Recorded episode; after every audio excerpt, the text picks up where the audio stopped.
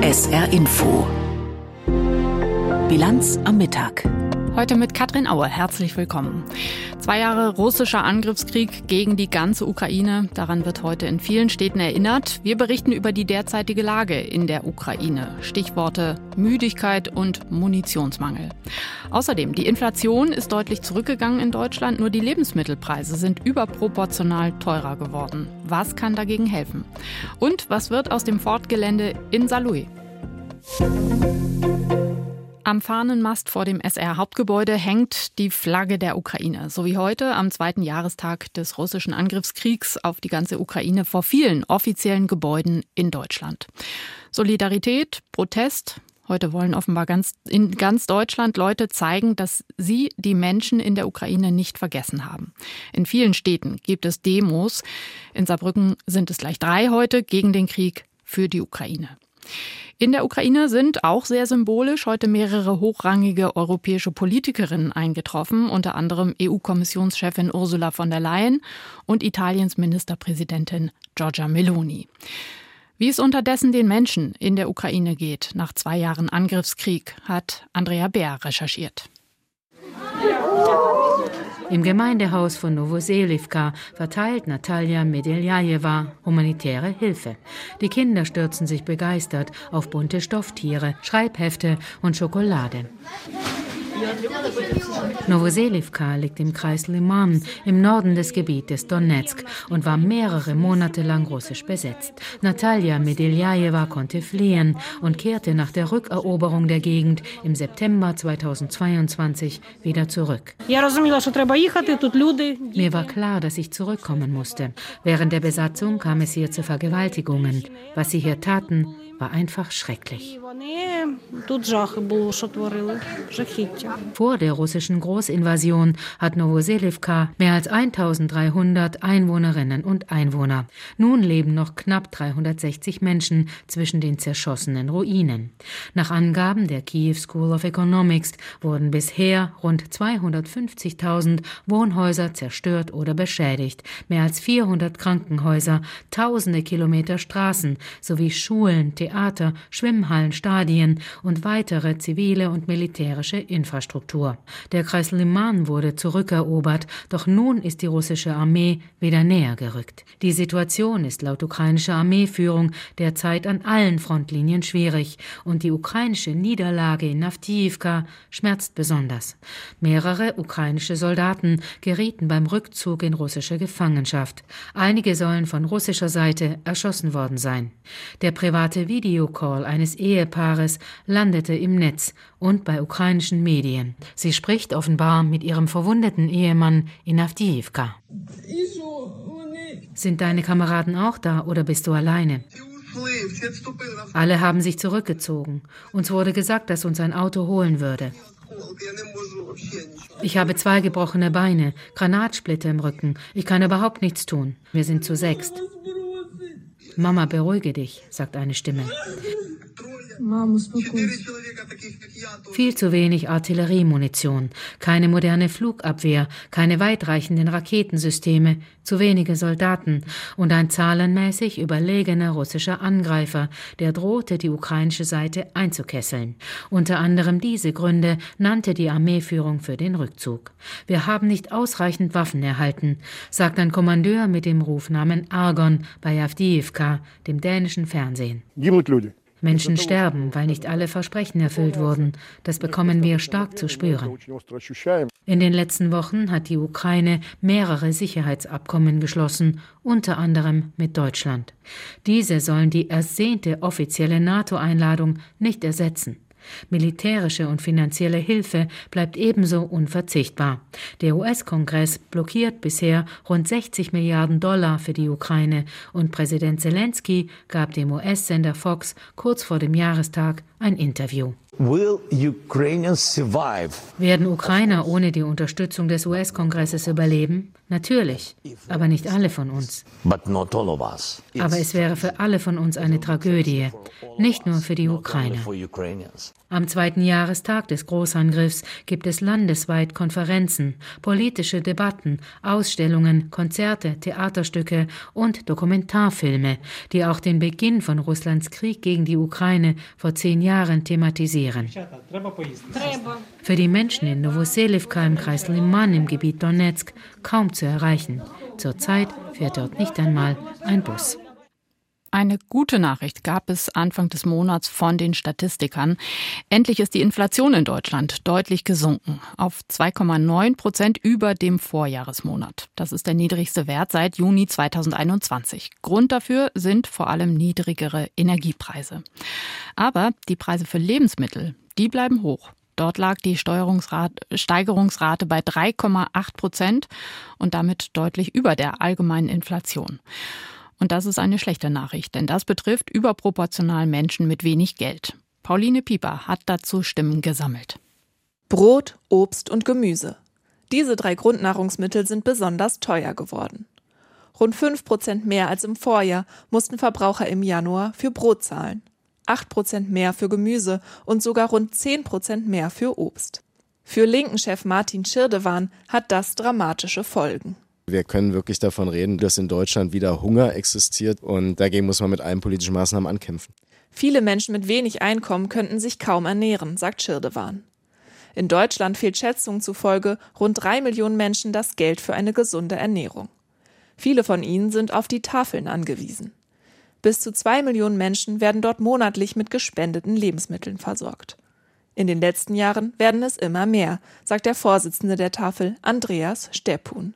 Er beobachtet, dass also auch mehr Menschen kommen, die einfach mit ihren Einkommen nicht mehr zurechtkommen. Und von daher kommt vom Rentner bis zum Minijobber bis hin zur Alleinerziehenden, kommen eigentlich alle Menschen äh, zu uns. Um diese Menschen zu unterstützen, fordert Martin Schirdewan von den Linken sofortige Maßnahmen. Wir brauchen einen Preisdeckel für Lebensmittel einerseits, also für Grundnahrungsmittel, und es braucht ein Inflationsgeld für Menschen mit äh, geringen und mittleren Einkommen, damit die genügend Geld haben, um überhaupt ihr Leben zu finanzieren. Auch die anderen Oppositionsparteien halten politische Maßnahmen für nötig. Allerdings andere als die Linke. Der sozialpolitische Sprecher der AfD, René Springer, fordert eine Aussetzung der Mehrwertsteuer auf Grundnahrungsmittel. Die Union hingegen will die Produzenten der Lebensmittel entlasten. Das hieße weniger Auflagen für die Bauern. Dann könnten diese ihre Preise senken, sagt der ernährungspolitische Sprecher Albert Stegemann. Und was sagt die Ampel? Matthias Mirsch, stellvertretender Vorsitzender der SPD-Fraktion, lehnt Sofortmaßnahmen ab. Sein Verdacht ist, dass Supermarktketten die Preise künstlich in die Höhe treiben. Weil wir von der Monopolkommission beispielsweise äh, die Informationen ja erhalten konnten, dass zumindest der Anschein besteht, dass dort wettbewerbswidrig vorgegangen wird. Das müsse die Politik laut Mirsch unterbinden. Anders sieht das Karina Konrad, stellvertretende Vorsitzende der FDP im Bundestag. Sie warnt vor Eingriffen in den Lebensmittelmarkt. Ihrer Ansicht nach sind Lebensmittel in Deutschland immer noch vergleichsweise günstig. Deshalb muss man hier auch mal bei der Debatte insgesamt die Kirche im Dorf lassen. Die Lage ist nicht einfach, aber sie ist am Ende auch nicht so dramatisch, dass man jetzt tief in Produktionsprozesse oder sonst irgendwas eingreifen muss. Stattdessen müssten Unternehmen steuerlich entlastet und Bürokratie abgebaut werden. Das stärke die Wirtschaft insgesamt und die Verbraucher hätten mehr Geld, um teurere Lebensmittel zu bezahlen. Die Politiker sind sich also einig. Die steigenden Lebensmittelpreise erfordern politische Maßnahmen. Aber bei der Frage, welche das sein sollten, herrscht große Uneinigkeit. Gestern kam die Gewissheit, es wird keinen Großinvestor für Ford in Saarlouis geben. Wirtschaftsminister Barke hat erklärt, die Gespräche zwischen Ford und einem chinesischen Autohersteller seien endgültig gescheitert. Nun soll das Gelände schnell saniert und für die Ansiedlung von mehreren kleineren Investoren fit gemacht werden. Ebenfalls diese Woche haben die Ford-Beschäftigten dem ausgehandelten Sozialtarifvertrag zugestimmt. Zur Lage rund um Ford der Kommentar von Wolfgang Wirz-Nentwig aus der SR Wirtschaftsredaktion. In der Tat, der Sozialtarifvertrag ist nur die zweitbeste Lösung für die Fortbeschäftigten und den Standort Saarlouis. Das hat die IG Metall genau auf den Punkt gebracht. Es wäre auch zu schön gewesen, wenn es tatsächlich gelungen wäre, einen nahtlosen Übergang mit einem anderen Autohersteller hinzukriegen. Dass Wirtschaftsminister Barke und viele Mitstreiter bis zuletzt dafür gekämpft haben, war trotzdem aller Ehren wert. Auch wenn die von den Interessenten verordnete Geheimhaltung ein hoher Preis war, den sie dafür zahlen mussten. Häme oder gar Rücktrittsforderungen sind völlig unangebracht, denn hinterher sind wir alle klüger. Letztlich sind es die Unternehmen, die sich einigen müssen oder nicht. Der Markt für Elektroautos ist schwieriger geworden. Beim ganz aktuellen Preiskampf stellt sich für asiatische Hersteller erneut die Frage, ob sie tatsächlich gerade jetzt neue Werke in Europa errichten oder doch erstmal weiter zu Hause produzieren und die fertigen Autos Richtung Westen schicken. Jetzt also die zweitbeste Lösung für Saloy. Ein Sozialtarifvertrag, der aus guten Gründen eine überragende Zustimmung erfahren hat. Die Verhandlungsteams haben hart gerungen und eine Menge rausgeholt. Ein Stück Wiedergutmachung, nachdem Ford seine Leute nach vielen guten und erfolgreichen Jahren zuletzt leider in schlechtester US-Cowboy-Manier miserabel behandelt hatte. Jetzt gilt es, das riesige Areal in Saloy mit neuem Leben zu füllen. Das wird ein Kraftakt. Aber ein solcher erschlossener Standort ohne jahrelange Genehmigungsverfahren ist auch ein Pfund, mit dem man wuchern kann. Und vielleicht ist ein breiterer Branchenmix für die Kinder und Enkel der heutigen Fortbeschäftigten sogar zukunftssicherer, als noch einmal alles auf ein Pferd zu setzen. Die Meinung von Wolfgang Wirz-Nentwich. Im Interview der Woche ist gleich Denis Trubetskoy, ukrainischer Journalist, der seit zwei Jahren zwangsweise viel über Krieg schreibt, nach den Meldungen von Tanja Philipp Mura. Nach dem Raketenangriff auf einen Frachter am Eingang zum Roten Meer warnt das US-Militär vor einer Umweltkatastrophe. Wie es heißt, hat sich ein fast 30 Kilometer langer Ölteppich gebildet. Außerdem habe der Frachter Ruby Ma etwa 41.000 Tonnen Düngemittel geladen, die in das Rote Meer gelangen könnten. Den Angriff auf den Frachter in der Meerenge von Bab al-Mandab am vergangenen Sonntag hatte die jemenitische Husi-Miliz bestätigt. Menschen kamen dabei dabei nicht zu schaden. Ein New Yorker Gericht hat Donald Trump wegen Betrugs zu einer Strafzahlung von über 450 Millionen Dollar aufgefordert. Damit konterten die Richter am Freitag einen geplanten einmonatigen Aufschub der Anwälte des führenden republikanischen US-Präsidentschaftsbewerbers. Das Gericht hatte bereits am Freitag den Ex-US-Präsidenten zu einer Strafe von über 350 Millionen Dollar verurteilt. Trump war vorgeworfen worden, sein Vermögen zu hoch an angegeben zu haben, um an günstigere Kredite zu kommen. Die nun erhobene Summe ergibt sich durch zusätzliche Zinsen. Bei einem Brand in einem 30-stöckigen Hochhaus im Osten Chinas sind 15 Menschen gestorben. Nach Angaben örtlicher Behörden war das Feuer im Erdgeschoss ausgebrochen, wo Anwohner ihre Elektroscooter aufladen. Die Rettungskräfte konnten etwa 500 Menschen in Sicherheit bringen. Immer wieder kommt es in China wegen laxer Sicherheitsvorschriften zu Bränden. Vor einem Monat hatte Präsident Xi Jinping zu verstärkten Anstrengungen aufgerufen, um die Zahl der Unglücke Stücke zu senken. SR Info. Das Interview der Woche. Es ist eine besondere Woche in der Ukraine im negativen Sinne. Heute der zweite Jahrestag der Vollinvasion durch Russland. Außerdem der zehnte Jahrestag der Eskalation der Gewalt auf dem Maidan. Die damalige ukrainische Regierung hat dort mitten in Kiew auf die Demonstrierenden schießen lassen, die für Freiheit, für eine Annäherung an die EU und gegen Korruption protestiert hatten. Gleich im Anschluss hat Russland dann die Krim annektiert. Diese besondere Woche nutzen wir für ein Interview der Woche mit einem Kollegen in der Ukraine. Ich habe mit Denis Trubetskoy gesprochen. Er kommt aus Sevastopol auf der Halbinsel Krim, lebt in Kiew und berichtet über Politik, Krieg, Gesellschaft und manchmal auch Fußball aus der Ukraine, vor allem in deutschsprachigen Medien.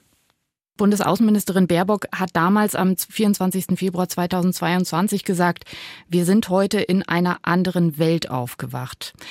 In welcher Welt sind Sie denn am 24. Februar 22 morgens aufgewacht? Als jemand, der aus Sevastopol stammt, die im Prinzip ethnischer Russe ist, alles natürlich sehr vermischt, aber klar, also ich bin in einer russischsprachigen Stadt aufgewachsen, in der auch die russische Schwarzmeerflotte seit Jahrzehnten stationiert worden ist.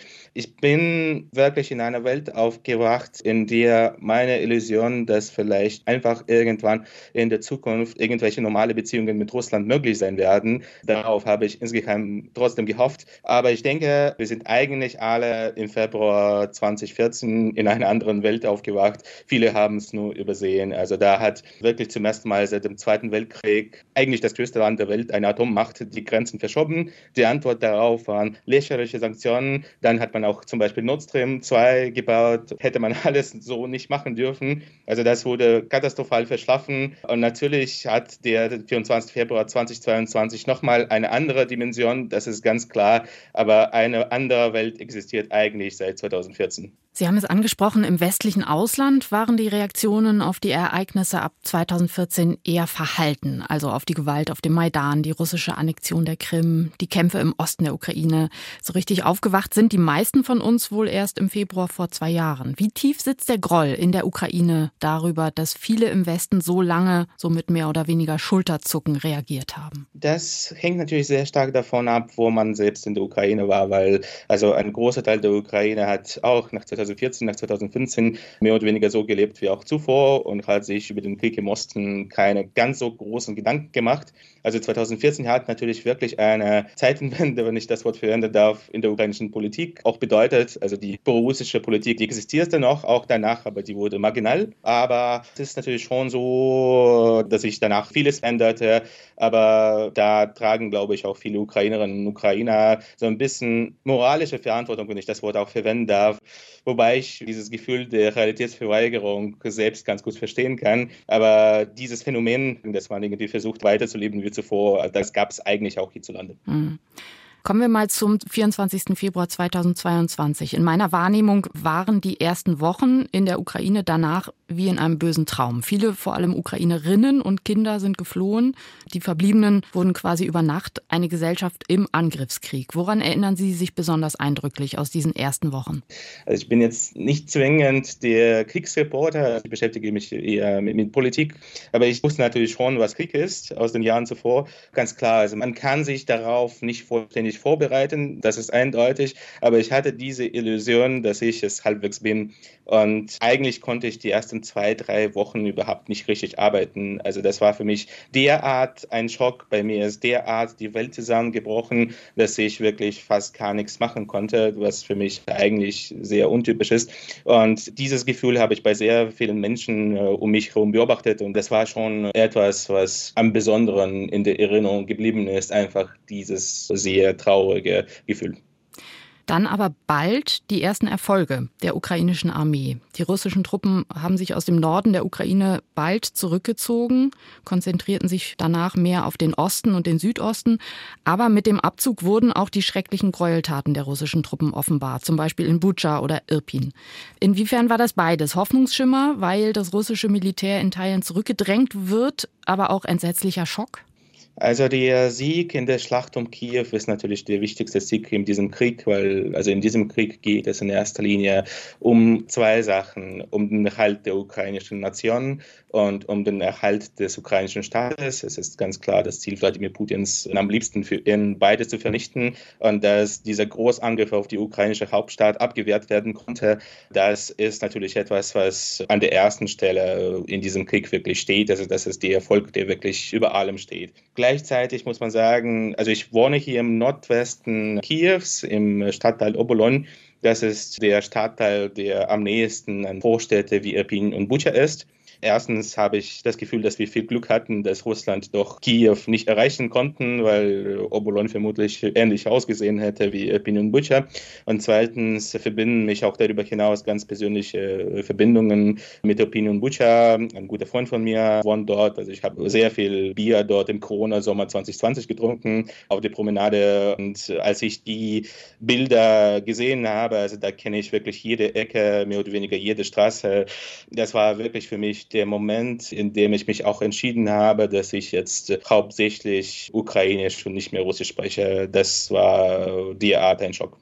Seit dem Beginn des Angriffskrieges auf die gesamte Ukraine leben Millionen ukrainische Menschen im Ausland, unter anderem in Deutschland. Sie lernen also Deutsch, Französisch oder Dänisch. Sie finden Jobs, Kinder finden Freundinnen und Freunde in der Schule, sie integrieren sich im Ausland. Wie sehr hat auch das das Leben in der Ukraine verändert? Es gibt mehrere Faktoren. Also ein Faktor ist natürlich, dass es für die ukrainische Wirtschaft wichtig war, dass das Geld, das die Auslandsukraine sozusagen verdient haben, dass dieses Geld nach Hause geschickt worden ist zu den Verwandten. Da jetzt sehr viele Frauen im Ausland sind, also es waren jetzt hauptsächlich Männer, die im Ausland gearbeitet haben und die ihre Familie quasi so versorgt haben und dieses Geld floss halt in die ukrainische Wirtschaft. Und da jetzt viele Frauen im Ausland sind, ist es natürlich so, dass die ukrainische Wirtschaft ein bisschen dadurch leidet. Und in der Situation, in der alle Steuereinnahmen in diesem Land ins Militär fließen, ist es eine Veränderung, die sehr wichtig ist. Darüber hinaus ist es leider unausweichlich, dass diese Grenze zwischen den Menschen im Ausland, zwischen den Flüchtlingen und den Ukrainerinnen und Ukrainern, die hier im Land geblieben ist, dass diese Lücke größer wird. Das ist leider unausweichlich und das ist schmerzhaft. Da entstehen schon gewisse Konflikte. Es gibt Menschen, die teilweise nicht mehr miteinander reden können, weil sie einfach ganz andere Welten und ganz anderen Alltag erleben. Das hält sich alles noch in Grenzen, aber das wird alles noch größer werden. Und letztlich ist es für die Ukraine natürlich nach dem Krieg, wie auch immer das Kriegsende aussehen wird, unfassbar wichtig, auch am besten mit einer NATO-Mitgliedschaft eine Zukunftsperspektive zu kriegen, bei der einige Flüchtlinge zurückkehren werden, bei der die Wirtschaft auch eine Zukunftsperspektive, Ausbauperspektive hat. Nicht alle Flüchtlinge werden zurückkehren, das ist ganz klar und das ist ja auch verständlich, aber gerade das ist ganz, ganz prinzipiell für die längerfristige Zukunft dieses Landes. Wie sehr ist denn mittlerweile in Städten wie Kiew oder Lviv normales Leben wieder möglich? Also so ins Café gehen, Sport machen, abends unbeschwert feiern gehen zum Beispiel? Ein guter Freund von mir fasst das äh, mit dem Satz Morgen Beschuss, Abend die Bar zusammen.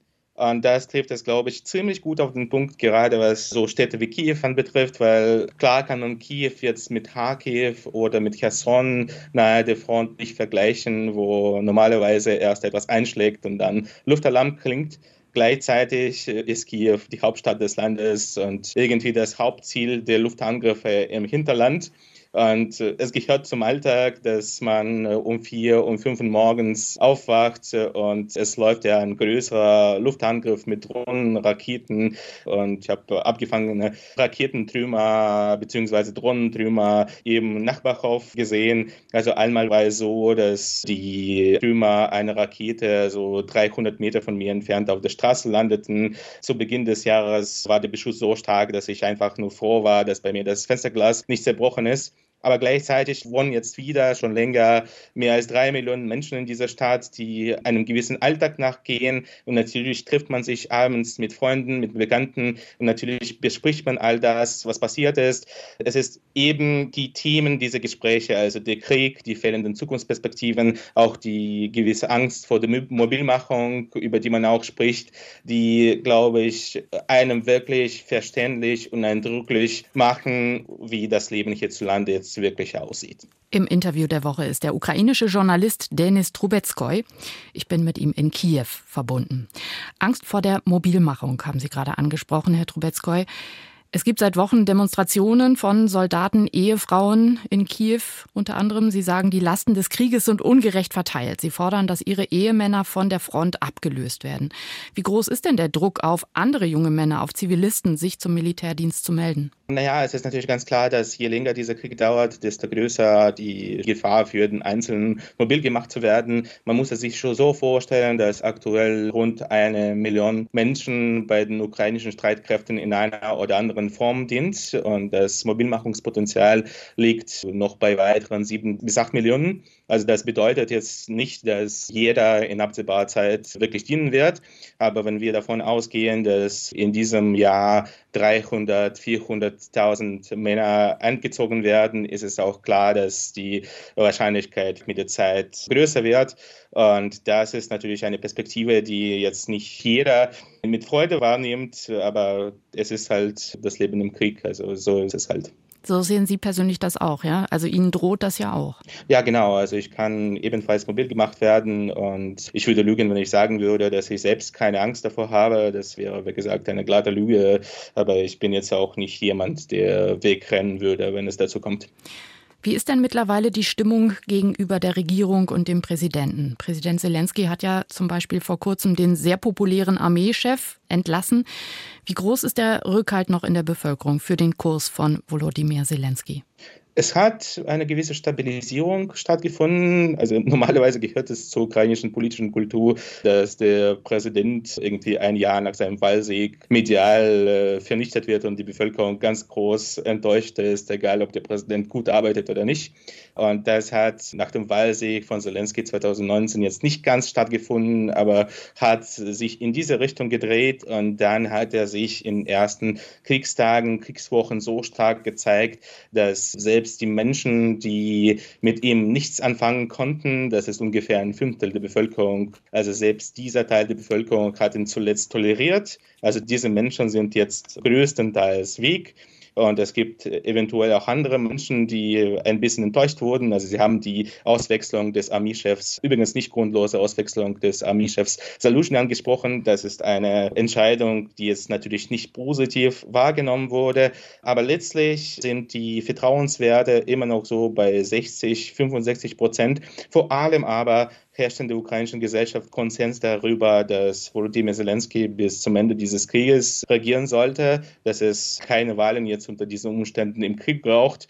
Und das ist eine Position, die auch die Opposition so sieht. Und das ist eigentlich das Wichtigste. Also wie gesagt, also die ukrainische politische Kultur ist sehr streitbar. Es finden große politische Diskussionen statt. Aber es ist, glaube ich, ziemlich allen klar, dass der Erhalt des ukrainischen Staates jetzt an erster Stelle steht. Das wird Ihnen aber nicht besonders leicht gemacht. Wir hören seit längerem, dass Munition und Kriegsgerät knapp wird. Nachschub aus dem Ausland kommt nur schleppend mittlerweile. Besonders problematisch ist ja wohl, dass der Hauptlieferant Russland, USA zurzeit nicht liefert, weil die Republikaner blockieren. Wie wird das in der Ukraine diskutiert? Also die Krise im US-Kongress ist längst ein Thema für Küchengespräche hierzulande. Es ist ein Alltagsgesprächsthema und das sagt alles. Natürlich fühlt sich das Ganze so ein bisschen für viele Menschen wie ein Verrat. Das muss man ganz klar und deutlich sagen, weil also wenn man wirklich sagt, as long as it takes und dann sieht man halt, wie lange dieses as long as it takes dauert, dann fühlt man sich nicht besonders gut. Aber letztlich wussten die Ukrainer auch zuvor, dass wir uns hier nur auf uns selbst verlassen können. Die Menschen nehmen übrigens auch die Rolle Deutschlands jetzt anders wahr, die wirklich in Europa eine Führungsrolle übernommen hat. Es ist ganz klar, dass die Ukraine ganz ohne westliche Hilfe schlecht dastehen würde. Aber der ukrainische Staat übernimmt jetzt wirklich sehr, sehr viele Aufgaben, um sich für einen langen Krieg aufzustellen. Es geht um eigene Rüstungsproduktion, um eigene Munitionsproduktion. Es geht auch um die Optimierung der Mobilmachung und weitere Themen und dass die Lage mit der internationalen Hilfe auch im Falle des möglichen Sieges Donald Trumps in den USA, dass sie eventuell noch schwieriger werden könnte. Das ist eine reale Perspektive und man versucht sich sowohl auf staatlicher als auch auf der gesellschaftlichen Ebene so gut wie es geht darauf vorzubereiten. Man richtet sich auf einen noch langen Krieg ein, sagen Sie. Ich würde gern trotzdem über mögliche Ausstiegsszenarien denken, die ja vielleicht dann doch in der ukrainischen Gesellschaft ab und zu mal diskutiert werden. Ab welchem Punkt im Krieg wären Verhandlungen vielleicht doch denkbar? Also das Thema der Verhandlungen ist überbewertet insgesamt, weil ich überhaupt nicht sehe, welche Verhandlungen es über einen bloßen Waffenstillstand hinaus geben kann. Wir sind hier in einer Situation, in der es zwei Staaten gibt, in deren Verfassungen die gleichen sechs Regionen stehen.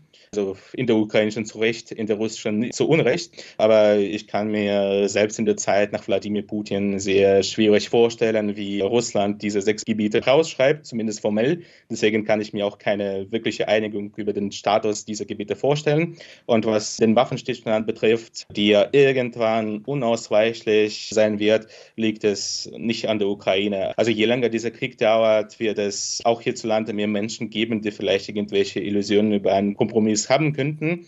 Aber ich bezweifle sehr stark und ich gehe eigentlich fest davon aus, dass das niemals zu einer Mehrheitsmeinung wird, weil die wirkliche Ausgangslage, was auch immer man da in Moskau sagt, ziemlich klar und eindeutig ist. Russland hat für dieses Jahr alleine im Vergleich zu 2023 sein Militärbudget um 70 Prozent erhöht. Also in der strategischen Haushaltsplanung sind drei weitere Kriegsjahre mit eingerechnet. Äh, sieht alles jetzt nicht nach Frieden aus, sondern nach dem Ziel und nach der klaren Planung, diesen Krieg wirklich ganz, ganz in die Länge zu ziehen, die Ukraine auszuschöpfen, darauf zu setzen, dass die westlichen Partner weniger helfen und das auszunutzen. Und der einzige Weg ist, dass Russland einfach zu dem Gedanken kommt, dass die Weiterführung dieses Krieges sinnlos ist. Und das kann leider sehr lange dauern, weil Wladimir Putin weder wirtschaftliche Konsequenzen noch vor allem russische Menschenleben wichtig sind.